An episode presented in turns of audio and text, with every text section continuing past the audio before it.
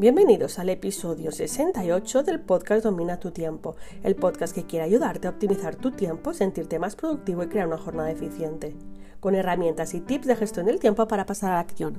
Yo soy Leticia Codina, de leticiacodina.com, coach de gestión del tiempo y productividad, y hoy vengo a hablaros de vamos a crear juntos una lista de propósitos para el 2022 efectiva.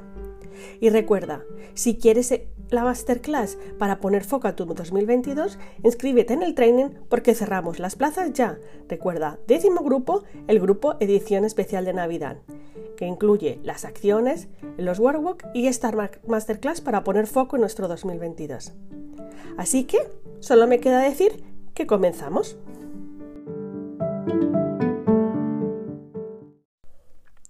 ¿Alguna vez te has planteado por qué hay personas que siempre consiguen sus propósitos y otras que no?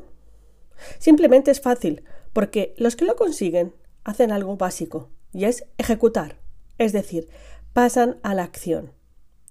Ahora es el momento de replantearnos nuestros objetivos 2022.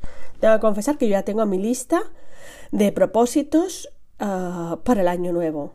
En particular siempre escribo 11 propósitos. ¿Por qué 11? Vale, porque hago uno por mes y siempre dejo un mes de margen de error. Así soy yo, una persona previsora y analítica. ¿Tú eres de los que cumplen propósitos o aplazan año tras año los mismos objetivos, multiplicando la frustración antes de llegar a, febrero? Si eres del primer grupo, perfecto.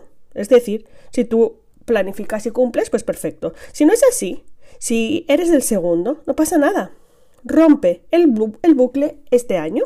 Vamos a crear una lista de propósitos nuevos juntos. Vale, ya digo por adelantado que no va a servir, eh, por ejemplo, uno, tener un cuerpo de modelo. Y añado yo, sin esfuerzo, sin compromiso, sin una planificación. Conducir un Ferrari, si no tengo ni garaje ni carnet. Mm, leer 20 libros, cuando no leo ni uno al año. Eh, cambiar de trabajo. Esto pasa mucho. Cada año nos proponemos un cambio de trabajo. Ya digo que sin una estrategia clara, no lo hagáis. Emprender sin un proyecto viable y estratégico, olvidaros. Esto no son propósitos, esto son deseos. Y cuando los deseos no se ajustan a una realidad, es un, es, es una, e, es una manera de frustrarnos, de sentir que no conseguimos nada, pero es que en realidad son deseos, no son acciones. Así que vamos a crear una lista realista, viable y adaptada a nuestras, a nuestras necesidades, a nuestro momento actual, en el que estamos viviendo ahora. Cuando ayuda a crear una planificación para un proyecto, crear un servicio o cumplir un objetivo clave, siempre digo lo mismo todas las semillas dan fruto.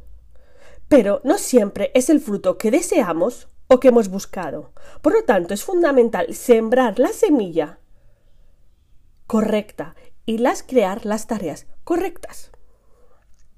Así, contesta estas preguntas. Yo ahora te voy a dar tres preguntas que desde ahí vamos a hacer nuestra lista de propósitos, ¿vale? Y la vamos a transformar en acciones. Así que primero, te dejo que analices qué éxitos has conseguido este 2021. Y desde ahí vamos a rellenar. Este 2022 quiero repetir. Y ahí escribís lo que queréis repetir.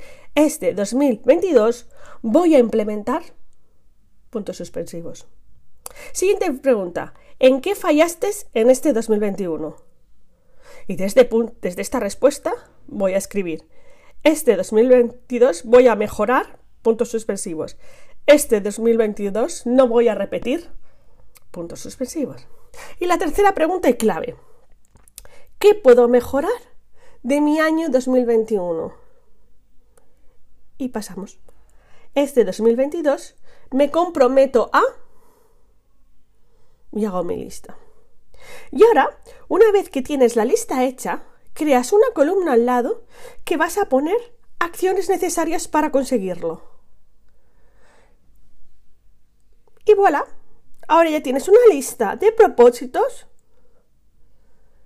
con acciones ejecutables y por lo tanto ya puedes crear una estrategia para conseguirlo.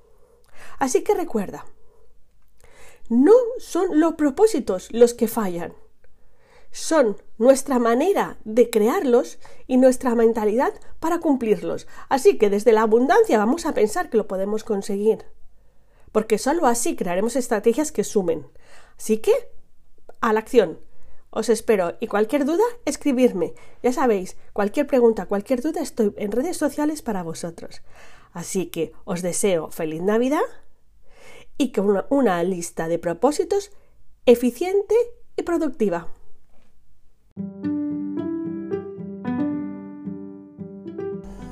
Gracias por tu tiempo, dale me gusta, suscríbete al canal para estar al día.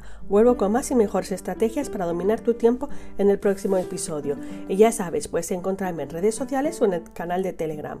Así que solo me queda felicitarte la Navidad, desearte lo mejor para ti y para tu familia y recordarte que aún tienes tu plaza en el training. Nos vemos.